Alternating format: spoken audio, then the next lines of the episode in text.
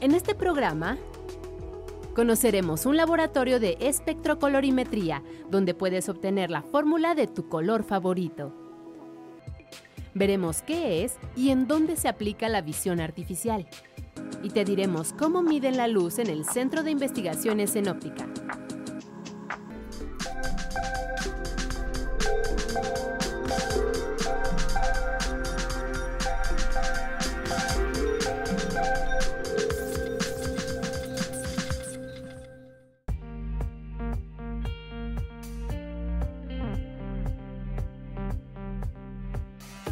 Bienvenidos a Factor Ciencia, yo soy Alejandro García Moreno y en esta ocasión me encuentro en el Centro de Investigaciones en Óptica, el CIO, Unidad de Aguascalientes. Vamos a conocer este lugar, pero además te voy a presentar una nueva forma de generar conocimiento a través de consorcios en los que participan distintos centros públicos de investigación. Quédate con nosotros, esto es Factor Ciencia. Comenzamos.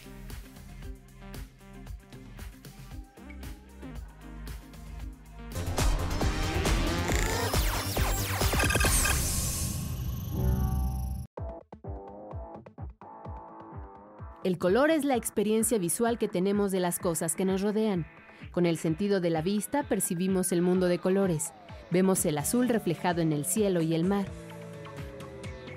Sentimos la energía del amarillo con una mirada al sol y admiramos el rojo escarlata que nos ofrece la grana cochinilla. Azul, rojo y amarillo, el círculo cromático, los colores primarios de los que surgen todos los demás. Por ejemplo, el verde de los pastos, árboles y arbustos surge de la combinación del azul y el amarillo. El violeta de estas plantas lo podemos obtener de la combinación del rojo con el azul. La disciplina que estudia el comportamiento de los colores es la colorimetría.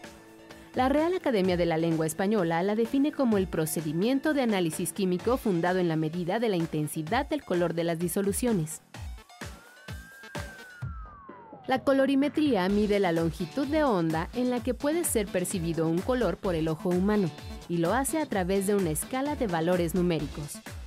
Esto es muy importante para comprender la relación de los colores en el arte, el diseño, la empresa, la personalidad, en la vida cotidiana.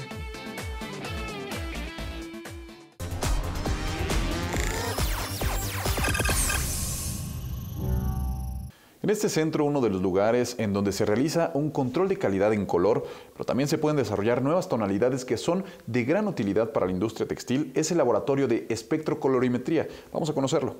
Este laboratorio este, nació con la intención de apoyar a la industria textil, por allá de 1996, cuando el textil en Aguascalientes era este, pues un boom, ¿no? estaba en su pleno auge. Eh, empezamos eh, desarrollando tonos textiles, eh, lo que es la fórmula, nos traían un testigo, nosotros aquí preparamos unas anilinas y simulábamos un proceso a nivel industrial. Entonces al cliente o al industrial le entregábamos una muestra con una fórmula. Este, ya con el tiempo empezamos a trabajar todo lo que es control de calidad de color, este, prácticamente en cualquier sustrato, principalmente lo hacíamos en textiles, que es tela y algunas veces en confección. Este, pero bueno, con la globalización y la llegada de más empresas, este, pues empezamos a hacer control de calidad o las necesidades del control de calidad en la característica color este, fueron más. Entonces empezamos a trabajar todo lo que es control de calidad en plásticos, teníamos en, incluso piel, eh, chile en polvo, eh, nopal en polvo, este, cartón, eh, metal, etc. Nosotros utilizamos un espectrofotómetro, un equipo para medición de color. Este, lo que hacemos es medir la muestra, eh, eh, propiamente lo que medimos es el fenómeno de la reflectancia y por medio de un software especializado nos da unas coordenadas de color en un espacio ya establecido a nivel internacional. en ese software nosotros lo que tenemos son eh, variables de color que nos dicen qué diferencias hay respecto de una muestra o un lote contra un estándar. Eh, esa diferencia es numérica y luego nosotros hacemos una, evaluación visual en diferentes tipos de iluminación para saber si esa eh, variación numérica que esperamos sea cero o muy cercana a cero, este, realmente visualmente es perceptible o no al ojo humano. Lo que esperamos es que no sea perceptible al ojo humano. Así es. Este, bueno, en el caso, por ejemplo, de alimentos, que es donde, este, ahora sí que de, la vista nace el amor, este, eh, como las cosechas, por ejemplo, del jitomate, hay diferentes tonalidades, muy rojos, rojos, naranjas, incluso algunos hasta muy amarillos. Entonces no podemos ver en un estantero una botellita de capsu, por ejemplo, con este, una tonalidad amarilla, otra con naranja, otra más rojiza. Entonces lo que se trata es de tener un color este, que sea siempre en el cual la persona se acostumbre a verlo. Entonces guardamos la memoria de color y decimos, bueno, la cápsula es, eh, roja y, cuando voy a comprar eh, una nueva botella siempre veo el mismo tono. Este, si no, bueno, podemos pensar que está echado a perder este, o que algo pasó, ¿no? Sí, este servicio que tenemos, por ejemplo, eh, el cliente viene y nos solicita un, un color, este, ya sea por temporada o por un color X, o que quiere desarrollar uno nuevo, y nosotros le ayudamos en esa parte. Aquí nosotros llega la muestra, tenemos un equipo para medirlo, obtenemos este, una fórmula este, donde me dice qué cantidad de colores tengo que mezclar y cuáles colorantes son los que hay que mezclar para obtener el color que están solicitando. Entonces ya obteniendo la fórmula, vengo y lo se reproduce aquí en el laboratorio, desde pesar los colorantes, las fibras, dependiendo de qué fibra es, si son, por ejemplo, poliéster, algodón, nylon, cualquier fibra. Se preparan las fibras, los colorantes, se mezcla y se pone a teñir. Es una cámara, es un equipo especial para hacer procesos de teñido de cualquier fibra textil se desarrolla, este, se va igualando, este, se tiñe un día completo, dos días, dependiendo a veces de lo complicado que está el tono. Cuando se trata de reproducir hay colores que son así como medios complicados. De hecho llega una muestra en tono gris y digo, híjole, sí, hay tonos que, bueno, en este caso los gris, los beige, son colores así como que sí hay que tener cuidado y poco a poco, porque como los cambios son muy, muy rápidos con cualquier cosa que pongas o te pases de algún color, entonces por eso se nos hace un poquito más complicado. Sí, los más fáciles pues son los marinos, los negros, esos colores son los más sencillos. En esta parte de color, o sea, súper, bueno, a mí se me es súper interesante porque el color está en todo, ¿no? No, a veces no lo relacionamos de esa manera, pero pues, el color eh, te dice si te gusta, no te gusta, si te lo van a comprar, no te lo van a comprar, este, hasta te levanta el ánimo, ¿no? A veces. Pero muy, bueno, a mí me gusta mucho la parte de colorimetría. Y en cualquier aplicación, este, este me hace como muy interesante, ¿no?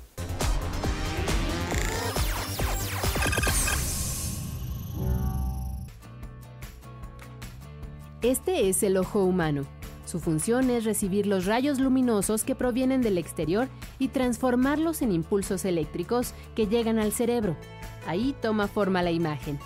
Así es como observamos, reconocemos y analizamos el mundo que nos rodea.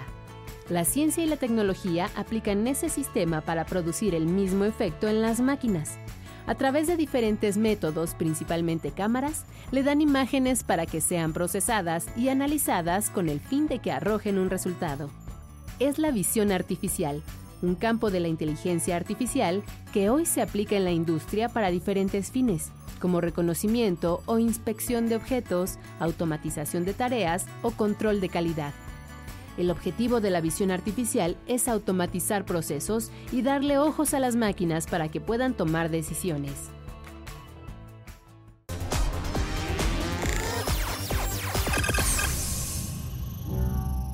La visión artificial puede ser aprovechada para optimizar los procesos de producción en una industria. ¿Quieres saber cómo? Los avances científicos y tecnológicos que se gestaron en las últimas décadas del siglo XX hoy se han materializado y aterrizado en todas las áreas del quehacer humano. Hoy vivimos la tercera revolución industrial, la sociedad del conocimiento. Ante consumidores más exigentes, la industria del siglo XXI aplica controles de calidad más estrictos. Una de las herramientas indispensables para ofrecer alternativas o soluciones es la inteligencia artificial la industria en este momento pues tiende a automatizar la mayoría de sus procesos. Entonces imagínate un turno de ocho horas que te toque estar revisando el nivel de líquido en alguna botella, ¿no? A velocidades quizá de tres botellas por segundo, pues prácticamente se vuelve eh, poco viable que una persona lo, lo realice, ¿no? Eh, la ventaja de utilizar los sistemas de visión artificial eh, radica básicamente en, en, la velocidad con la que pueden adquirir la imagen, procesar la información con el equipo de cómputo adecuado. Y otra ventaja respecto a, a nuestro sistema de visión humano es que nuestro, nuestro ojo solo se limita al espectro visible. Ahí podemos ver la mayoría de los colores. Sin embargo, si tú seleccionas un, detector adecuado para, hacer la función de la cámara, puedes capturar en, ultravioleta, infrarrojo lejano, cercano, etcétera. Incluso para aplicaciones médicas, pues vemos los rayos X, rayos beta, etcétera. Este es el Laboratorio de Visión Artificial del Centro de Investigación en Óptica, Unidad Aguascalientes. Aquí trabajan con distintas técnicas que aprovechan la luz y las cámaras de alta precisión para detectar irregularidades en productos o procesos de entre 10 y 15 micras, es decir, un tamaño hasta 5 veces menor al diámetro de un cabello. Mira, básicamente todo el equipo que tenemos aquí en el laboratorio nos ayuda a realizar lo que son pruebas de concepto. Eh, una vez que nos llega una necesidad de la industria, pensamos en una solución y aquí tratamos de materializarla a través de los diferentes tipos de iluminación, técnicas de iluminación, con los diferentes tipos de cámara, de acuerdo a la, a la problemática que, que tenemos. Y una vez generado esto, tenemos la certeza de que la propuesta que estamos realizando puede llegar a, funcionar al, al 100%. Los sistemas que desarrollan aquí son capaces de analizar un objeto en milésimas de segundo y disminuir considerablemente el margen de error. Eh, hay tres técnicas que se utilizan en la industria para visión 3D. Una es por triangulación láser, como la tenemos aquí una muestra, donde colocas un, patrón de, de, haz, generalmente es un láser, con respecto a, la posición de la cámara. Esa posición te va generando una, un perfil que con la cámara adecuada obtienes la coordenada en, Z. Tienes tu plano XY y Z de profundidad. La otra técnica es tiempo de vuelo, donde un sensor te emite puntos en diferentes partes del espacio. Esos puntos chocan en una superficie, regresan y el sensor te, indica, de acuerdo al, tiempo que se tardó en, regresar ese pulso, te da la, coordenada en, Z. ¿no? Ajá, y la otra, la estereoscópica, es eh, cómo funcionan nuestros ojos. ¿no? Desde dos perspectivas también funciona con, la triangulación respecto a un, a un plano.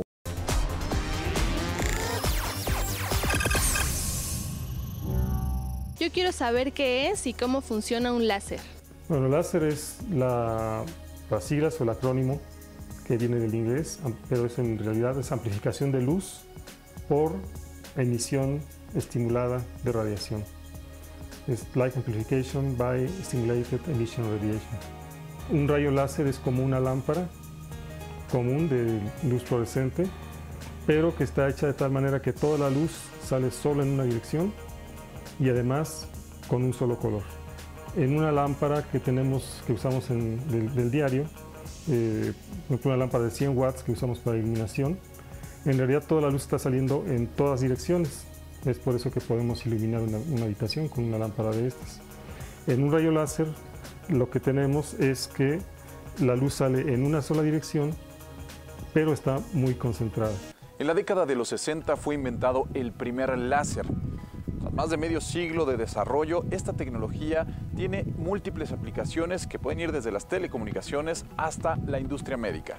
Bueno, un, láser básicamente es, ya en, estos días, es un dispositivo que por las características de la emisión de la luz, eh, podemos eh, determinar eh, muchas cosas. Las características particulares de, de, esta luz láser nos permiten cortar, nos permiten marcar, grabar, eh, transmitir información, eh, almacenar información como en los DVDs, en los discos compactos. Entonces, las características de esta luz son, los que, son las que hacen especial, eh, por decirlo así, este tipo de dispositivo. Hay tres tipos en, general que son, están definidos por el, el medio activo, que es la sustancia que permite conseguir este tipo de luz. Y las sustancias son un medio este, de gas o mezcla de gases, estado sólido que son los cristales o semiconductor que, que, son los diodos láseres, la mayoría de los apuntadores. También hay láseres líquidos, pero no son tan, tan comunes. Lo, lo que hacemos es eh, hacer eh, investigación eh, aplicada relacionada con la interacción de la luz, de este tipo de luz, con la materia, lo cual nos permite eh, caracterizar las propiedades tanto de absorción o de transmisión o reflexión de un material y nos va a permitir eh, determinar si ese material lo podemos utilizar en una aplicación. Si el material no absorbe eh, esta radiación, no podemos marcar en él tampoco pudiéramos cortar, pero si tiene una característica de absorción a cierta longitud de onda o a cierto color del láser, ya podemos hacer algo con él en este sentido, pero por transmisión también podemos determinar si este, la forma en la cual transmite la luz, este material que es transparente, por así decirlo, tiene algunas imperfecciones. Entonces, cualquier interacción de la luz con la materia nos permite obtener información del material. ese es un tubo, un láser de, CO2.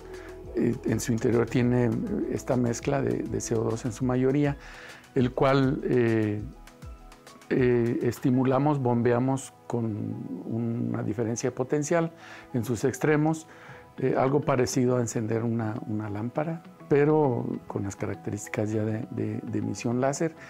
Y este emite particularmente en 10.6 micras, en el infrarrojo lejano, por así decirlo, y se usa ya en procesamiento de materiales, básicamente, como corte, marcado, eh, básicamente en materiales sobre todo blandos, eh, eh, como sería piel, cartón, madera, e, ese es de 150 watts. Este, tenemos el láser de fibra, que es un láser de, 20 watts, pero hay de, más potencia. Y el láser de fibra también emite en el infrarrojo, pero en 1.06 micras, que esta longitud de onda la absorben la mayoría de los metales. Por eso es, es, es ideal para marcar metales y algunos plásticos. Ahora me encuentro con Daniel May, él es coordinador del Centro de Investigaciones en Óptica Unidad Aguascalientes. Hemos estado realizando un recorrido por, las instalaciones del CIO y en los laboratorios vemos que tienen aplicaciones muy cercanas a nosotros. Por ejemplo, el de colorimetría, encontramos eh, pues estas pruebas de color que se realizan a distintos eh, elementos. En la cuestión de, los, de las aplicaciones del láser, eh, pues también conocimos un laboratorio donde encontramos que tiene muchísima utilidad, por ejemplo, en cuestión, puede ser eh, para la industria metalmecánica, para la industria automotriz, el marcaje, eh, la limpieza. Hay un, sinfín de, aplicaciones que se pueden tener con, la cuestión de los láseres. Sí. Sí, bueno, mira, ese laboratorio en particular eh, está enfocado a eso, ¿no? O sea, como bien dices, puede ser desde marcar, cortar o limpiar. Y eh, tenemos un laboratorio también de fibras ópticas donde hacemos algunos, desarrollo algunos sensores basados en fibras ópticas. Y muy recientemente eh, se han integrado eh, investigadores vía el programa de cátedras de CONACYT. y ellos están cubriendo la parte de energía termosolar y fotovoltaica. Y este, aquí se realiza también la calibración de algunos equipos, porque hay algunas empresas que, grandes sobre todo, que ellos prefieren comprar sus equipos para estar midiendo ellos, ¿no? Pero cada cierto tiempo pues tienen que calibrarlos para garantizar que la medición sigue siendo consistente, ¿no? Entonces, esos servicios también se hacen acá. Nosotros eh, tratamos de visitar empresas y detectamos algunas necesidades u ofrecemos los servicios que tiene la unidad. Acá los equipos se hacen a la medida. O sea, nosotros detectamos la problemática, eh, se, primero se hacen pruebas de concepto para garantizar que la solución va a funcionar. Y una vez que está la solución, si el cliente acepta la propuesta, entonces vemos ya sea que quieran un sistema completamente separado o que sea un sistema que se vaya a integrar a una línea de producción. Pues vamos a seguir conociendo este centro, quédense con nosotros. Estamos en Factor Ciencia Continuamos.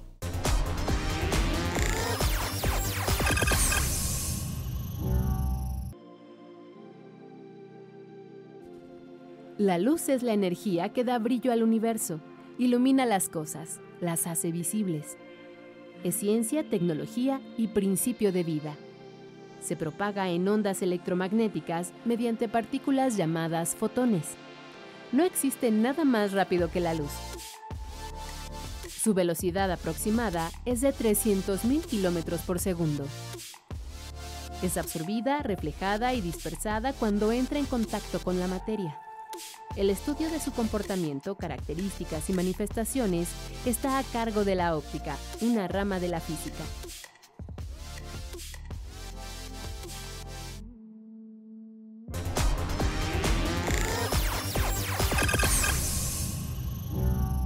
Uno de los laboratorios más atractivos del CIO es el de espectrofotómica. Veamos qué realizan aquí. Sí, este es un laboratorio en donde podemos caracterizar cualquier tipo de luminaria es decir, ver cómo se distribuye o cómo emite la luz una luminaria. Tenemos dos equipos, un, equipo en cada extremo. En un equipo hacemos la caracterización de luminarias, digamos, de cualquier tipo de luminaria como tipo de vialidades, ¿sí? y otro equipo exclusivamente para luminarias automotrices, es decir, para faros de agua. Primero debe ser oscuro porque a la hora de hacer las mediciones el detector debe de ver nada más la luz que viene de la luminaria. Cualquier otra reflexión que venga de otro lado da un error en la medición. Entonces, entre más oscuro sean las paredes y más mates, eh, evita con eso que haya reflexiones este, indeseables. Y en la longitud tiene que ver con que a la hora de colocar la luminaria yo puedo poner el detector a una determinada distancia. En particular para las luminarias grandes, por ejemplo las de vialidades, tengo que alejarme una determinada distancia, entonces necesito una, una, distancia larga. ¿no? ¿Cuántos luxes me está emitiendo esa, esa luminaria en determinada, en determinada dirección? La caracterización es cuántos luxes está emitiendo a lo largo de todo el espacio de la luminaria. Un, fabricante de luminarias diseña su luminaria de tal manera de emitir la luz en cierta área o hacia cierta dirección. Ese es el diseño fundamental de, alguien que hace una luminaria. En este laboratorio en particular medimos si efectivamente fue diseñado o trabaja la luminaria como fue diseñada, emite la luz como, como debe de emitir. Tenemos aquí, bueno, tenemos una mesa en donde se coloca la luminaria. Una vez que le colocamos, salimos la luminaria, hay normas para hacer las mediciones. En el caso automotriz se llaman regulaciones. La regulación establece la distancia, trabajamos a tres distancias, 3, 16 metros, 10 metros y 25 metros. Y establece cuántos puntos de medición hay que hacer. Es decir, coloca la luminaria en una cierta posición y mide. Vuelve a colocar la luminaria en otra posición y mide. Y se establece un patrón o una matriz de mediciones y según la, regulación pasa o no pasa la prueba.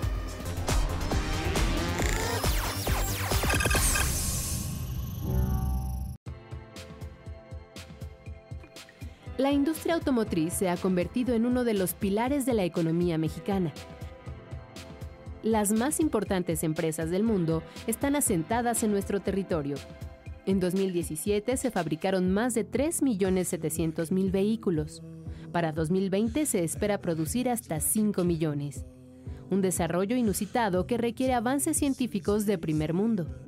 Y precisamente para impulsar el desarrollo de innovaciones y tecnologías aplicadas a la industria automotriz, se conformó un consorcio en el que colaboran 12 centros de investigación del CONACIT. Es el Centro de Innovación y Transferencia Tecnológica de Aguascalientes, el CITA. El Centro de Investigación en Óptica es uno de los componentes de este consorcio. Ofrece soluciones que van desde la visión artificial hasta la medición de luminarias automotrices. También está integrado el Centro de Investigación en Matemáticas, CIMAT, para ofrecer soluciones a la industria automotriz. Hacemos diseño experimental, hacemos análisis de temas de medición, hacemos eh, modelación matemática, simulación, optimización de proceso, mejora de procesos y, y, productos, disminución de desperdicio. Entonces todo esto tiene que ver con métodos matemáticos que se utilizan para la mejora.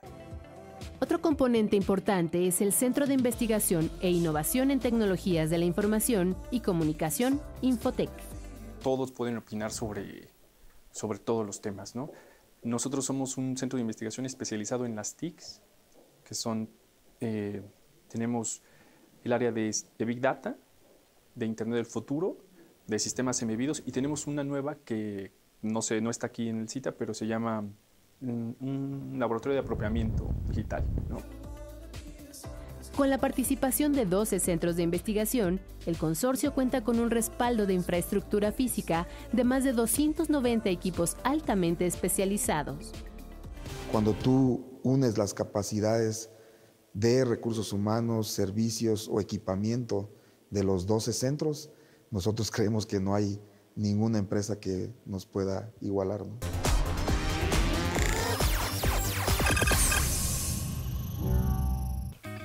Espero que hayas disfrutado de este programa que realizamos en el Centro de Investigaciones en Óptica, en Aguascalientes. Yo te recuerdo que puedes seguirnos en Twitter, Facebook, visitar nuestro portal o descargar cualquiera de nuestros programas a través de iTunes. Y no olvides que seguimos investigando lo que ocurre en el mundo de la ciencia y la tecnología para llevarlos a tu pantalla. Yo soy Alejandro García Moreno y esto fue Factor Ciencia. Te espero la próxima semana.